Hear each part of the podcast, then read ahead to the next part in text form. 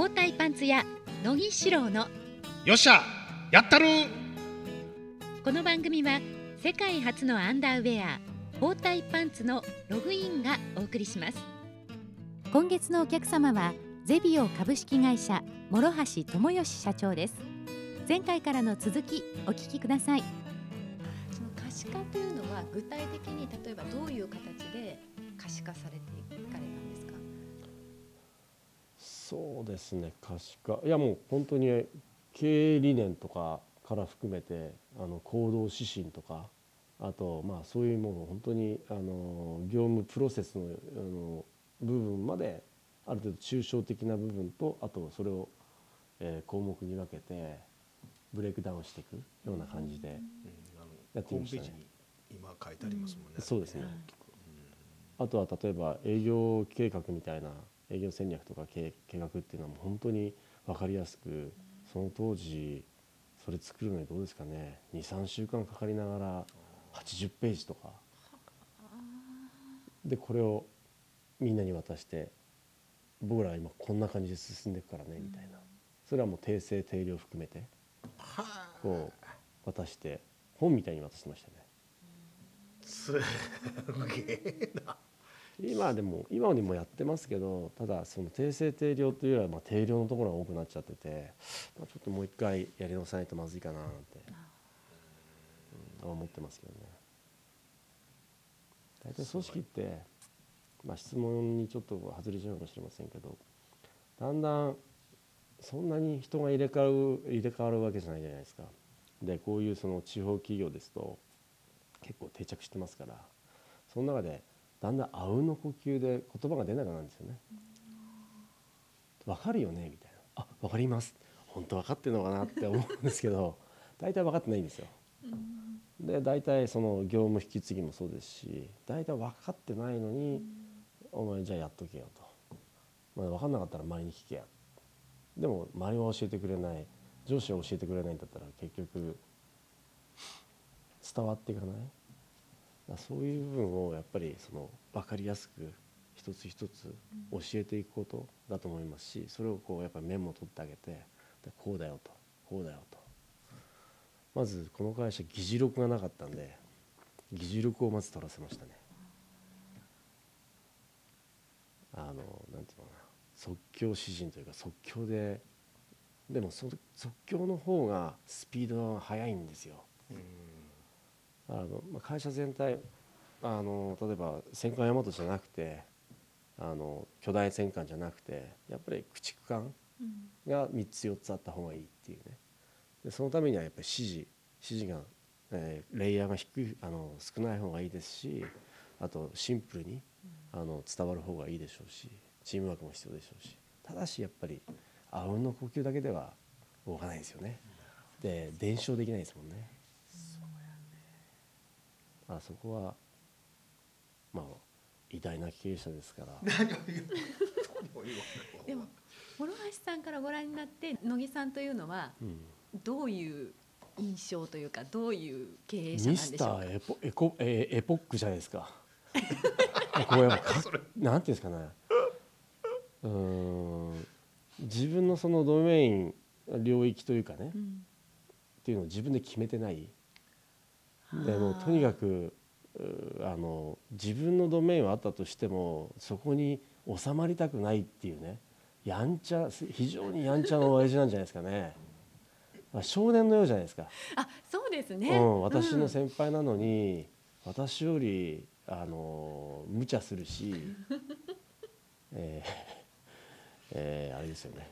自分のその殻をこう絶対作らないっていうねああとイエスノーをはっきりーあそうです言う、ね、うんそうなんかな。うん、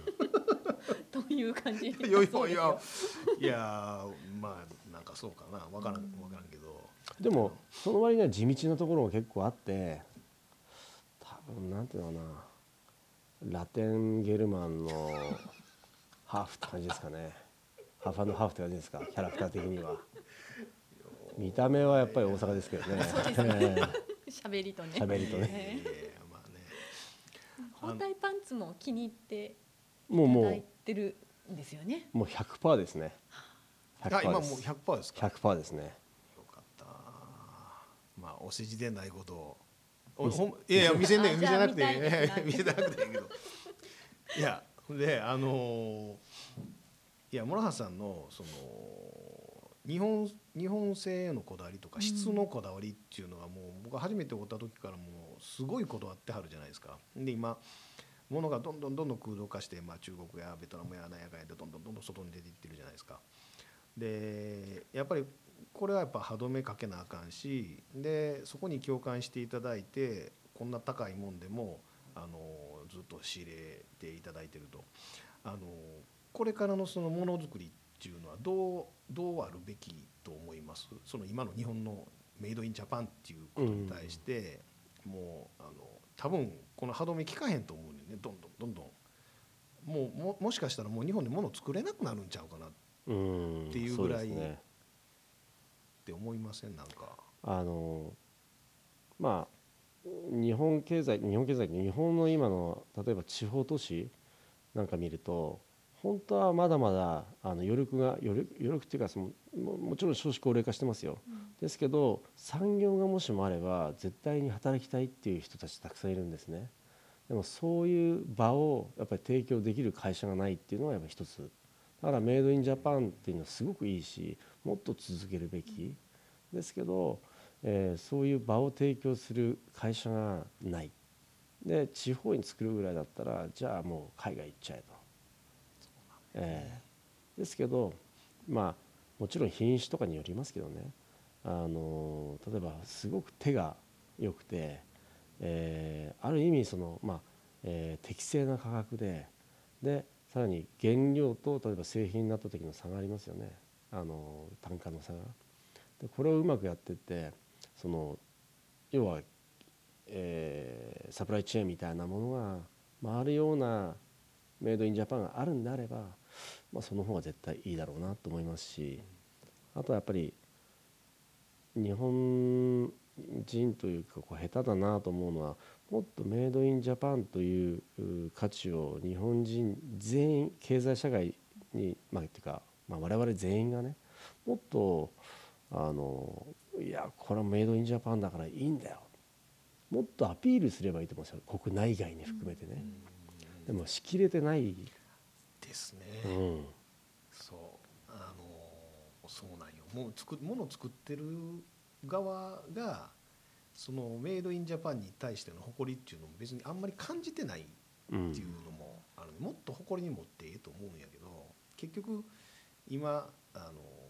各いろんな地方の工場を見てても結局ワーカーがいないっていうこともあって結局海外からの研修生みたいな形で中国人の人が入ってたりとかベトナムの人が入ってたりとかいうことで結局その中でも本当の意味でのそのメイドインジャパンでは僕はななんかないなと思ってて。うん。ででもこの間福島にしてもあの被災したところが一番その女性の職がないっていうことがもう深刻化してて。はいはい。だからそれやったらそこに職ちょっとでもええから、あのやっぱり大手が資資金持ってるところがそういうところに労働力をなんか作るみたいな工場を作ってうん。やるべきやとは思うんやけれども今やっぱりもうそのそこに競争力っていうことで言うたらやっぱりユニクロをヒットとするもうああいうファストファッションがガンガン来てるから、うん。どうしてもそこの勝負になってくると負けるから工場できへんでしょ、それをねなんかね国がサポートするなりなんなりして地方にもっとそういうもうあの工場をぶっ立てるみたいなところそれもそんなあの先行都市1000でもあの行けるようなところにやれば、まあ、なんかあるんちゃうかなと思うよね。そうですねやっぱりうんまあ今、まあ、地産地消とかいろいろあるじゃないですかもう本当に突き詰めてねあの行くべきだと思うし日本の産業自体をやっぱり守ってでそれをもう少し集約して世界にっていうようなことがあってもいいと思うんですよね。今は燕三条とかで結構頑張ってますよね。でいろいろみんみんなやってるんですよ。ただこう見て見ぬふりしちゃしちゃってるねみんなが意外と。ああ頑張ってんな若いやつらが。あそうじゃなくてこう経済社会自体が少しこう地方経済ってすごい高齢化してて若い人間が頑張っててもあ若いやつが何かやってるな。いやそうじゃなくてじゃあみんなでその若いやつらバックアップしてであともう一つもう少しそれがこう集合体になってね経済的にもこの少しこうあなんていうのかな影響力があるぐらいのその規模になってくるとこれまた変わってくると思うんですよね。だからそういうのをこう政府なのかまあね、えー、経産省なのかもうちょっとまとめ上げてくれればすごくいいなと思いますよね。でもなかなかそのまとまるっていう時は結構厳しくて僕らもちょっといろんなその例えば福島のあの事業っていうかいろんな、ま、食とかいろんなものをこう束ねて組合とかねいろいろあるんで、ま、そういうとこでちょっとみんなでやりませんかっていう話をしてもやっぱりちょっとみんなでまとまろうっていうのはないですね。そのイニシアチブ取ろうっていうところもないしもう先祖代々これでやってきたからっていうのもあるしじゃあまあちょっと職種はなかなか言えないですけどそういう傾向はちょっと強いかな。ただ飛び抜けていい人たちもいるわけですよね。じゃあ追随するかっていうとまあ今までこれでやってきたしと。革新的な部分がやっぱりないのであとはもう銀行にジャブジャブにね結構されてたりね。あと組織自体がもうあの高齢化してるんでっぱそれにストップを歯止めかけちゃったりとかストップかけたりっていう感じですかね。なんとかせなあかんな。なんとかしよう。うんなんかねやりたいんですけどね。まああのー、佐藤柏さんがひまわりタオルまあ柏さんがやったわけじゃないんやろうけどああいうなんかクリエイターの人がいろんなところのやつをどんどんどんどんピックアップしてやっていけばもっと活性化していくとは思うんやけどね。そうですね。なんか突破口が必要やと思うんで。まあでも福島は多分ゼブさんがなんかいろんな形でやっておられるんで。全然開花しませんけど 本当に、うん、でもあの会津若松でもあのこの間ちょっとお邪魔させていただいたんやけどあのあありがとうございました。経営者の方をいっぱい呼んででいろんなあの社長さんなんで俺そこに入ってんのかよくわからない。僕の僕の尊敬する社長すごいすごい人らのパネルディスカッションとかというのをずっと主催してはったり、え。ー、そうそうそうそう。あれはもう俺もびっくりしてなんでうわすごいとこに来てしまったっていうのがあったんやけど。まあねやっぱりいろいろやってはるんでもう本当あのずっと本社をずっと高山に置いておられるっていうのもやっぱりすごいなと思うし。えー普通こここまで来てやっぱり2,000億企業なんかなってきたらもう東京に移して何やかんやっていうところじゃなしにずっと地元でやっておられるっていうのは、うん、本当やっぱすげえなって思いますよね。でましてやほんで2020年が東京オリンピックって決まったことやしこれからもっと追い風になるじゃないですか。頑張りたいですけどね。ねこれはだけどその今のそのスポーツっていうことにおいてなんかこうなってほしいな日本のスポーツとかっていうのって何かあります？まあまあ不満に聞こえないようにはお話ししますけどやっぱりその例えばオリンピックが2020年決まりましたと。で例えば、えー、じゃあそのオリンピック2020年に対して日本がどんなふうに発展していくの、うん、例えば特にじゃあスポーツ業界どうなの？というふうに考えた時にまあ先頭に立ってる人たちはみんなメーカーさんがやっぱりある程度まあこれで物売れるぞと。でブランドが露出されるぞという話になりますよね。で例えばまあじゃあ多分景気も良くなんだろう。スポーツ用品売れるよね。スポーツ。でもそれでスポーツ業界とかスポーツ用品が本当に売れるのと言ったら多分売れないと思うんですよ、何も仕掛けなかったら、はい決まりました。でいつも前のオリンピックもそうですしワールドカップなんかもユニフォームはちょっと売れましたけどですけど基本的にはテレビが売れますとかそうかそうかそうか。そうですね。でスポーツ用品がじゃあ売れるのかって売れないんですよね。実際は。ええ、だからあのオリンピック銘柄にはうちもなんかあのさせていただいたんですけども我々自身がマーケット作っていかないとダメですしその我々そのオリンピアがインフルエンサーということじゃなくて我々がやっぱりマーケットに仕掛けてこう何かね影響を与えていかないとこのままのそのビッグチャンスを我々はこう収穫できずに終わっていくなって感じはしますよね。でインフラもね例えばホテルが再整備されました、えーいい体育館ができました。で道路もきれいになりました。じゃあスポーツどうなんのと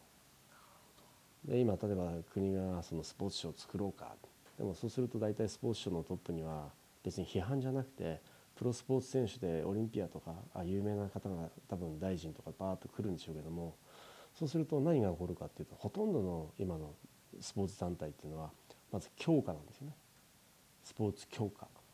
そうするとオリンピックで活躍できる選手を作ろうって話になるんですけどもじゃあそれって経済的にその経済に対する波及どういうふうに考えてるのと経済効果はと、もしくはそのスポーツの産業自体はどうなのっていうとそこはまるっきり抜けちゃうんですよスポーツ省ももしもちろんできたらね。だからそこにやっぱりもうちょっと違うエッセンス入れていかないとあとはまあその本当に教育とかね、その違った意味の教育ですよね。あの日本は固有のその世界にあのあんまりないんですけど部活っていうのがあってこれは悪しき風習作ったりいい部分を作ったりっていうのはすごくこうあのバランスなんですよ。でこういうものを例えばもっとね変えていくことによってもうちょっと違うまああまあここでちょっと言いませんけども新しい未来を自分たちで作っていかないとでオリンピックに向けての自分たちの施策を作っていかないとおそらく何もしないうちに終わっちゃうなって思ってですね。だからスポーツ業界のみならずね。だからオリンピックっていうその世界的なあの祭典があるわけですからそれに対してみんな本気になって考えて知恵出し合っていかないと。さっきのメイドインジャパンじゃないですけどもうアピールする最大のチャンスじゃないですか、そこに向けてすごいやっぱり目標設定してマイルストーンをね作ってアプローチしていかないと。多分ねもうみんなこうお祭り騒ぎしてただけで終わっていきますよあとメディアが設けて終わりますよ、まあまあそうだよ。で僕らオリンピックって表現できないわけですから。スポンサーじゃないですし。そうですよねですね。でもだから僕ら当事者意識はどんどんみんな減るわけですうよね、ん。業界の人間も含めて各産業も。どっかがオリンピックってなったらあじゃあ俺らはオリンピックって表現できないわけですよ。で電通さんからも「お前ほら電通さんこ某広告代理店 からもお前オリンピックで利用しただろ」みたいなことはやっぱりおそらく言われるでしょうしもちろん電通さん言わないと思いますけどね そんなことは。私も友人がたくさんいるんであれは言えませんけど。そうか。オリンピックみんなのものって言いながらみんなのものではない部分があってうん。でもそうではなくてやっぱり国の今最大のチャンスなわけですからうん。これをもうどうやって生かすかって考えないとダメですよね。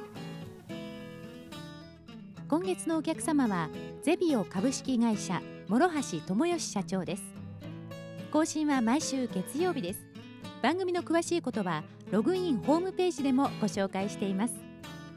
www.login.co.jp をご覧ください。またこの番組に関するご感想もお待ちしています。iTunes のサイトからカスタマーレビューへの投稿をお願いします。それでは次週もお楽しみに。包帯パンツ屋乃木志郎のよっしゃやったるこの番組は世界初のアンダーウェア包帯パンツのログインがお送りしました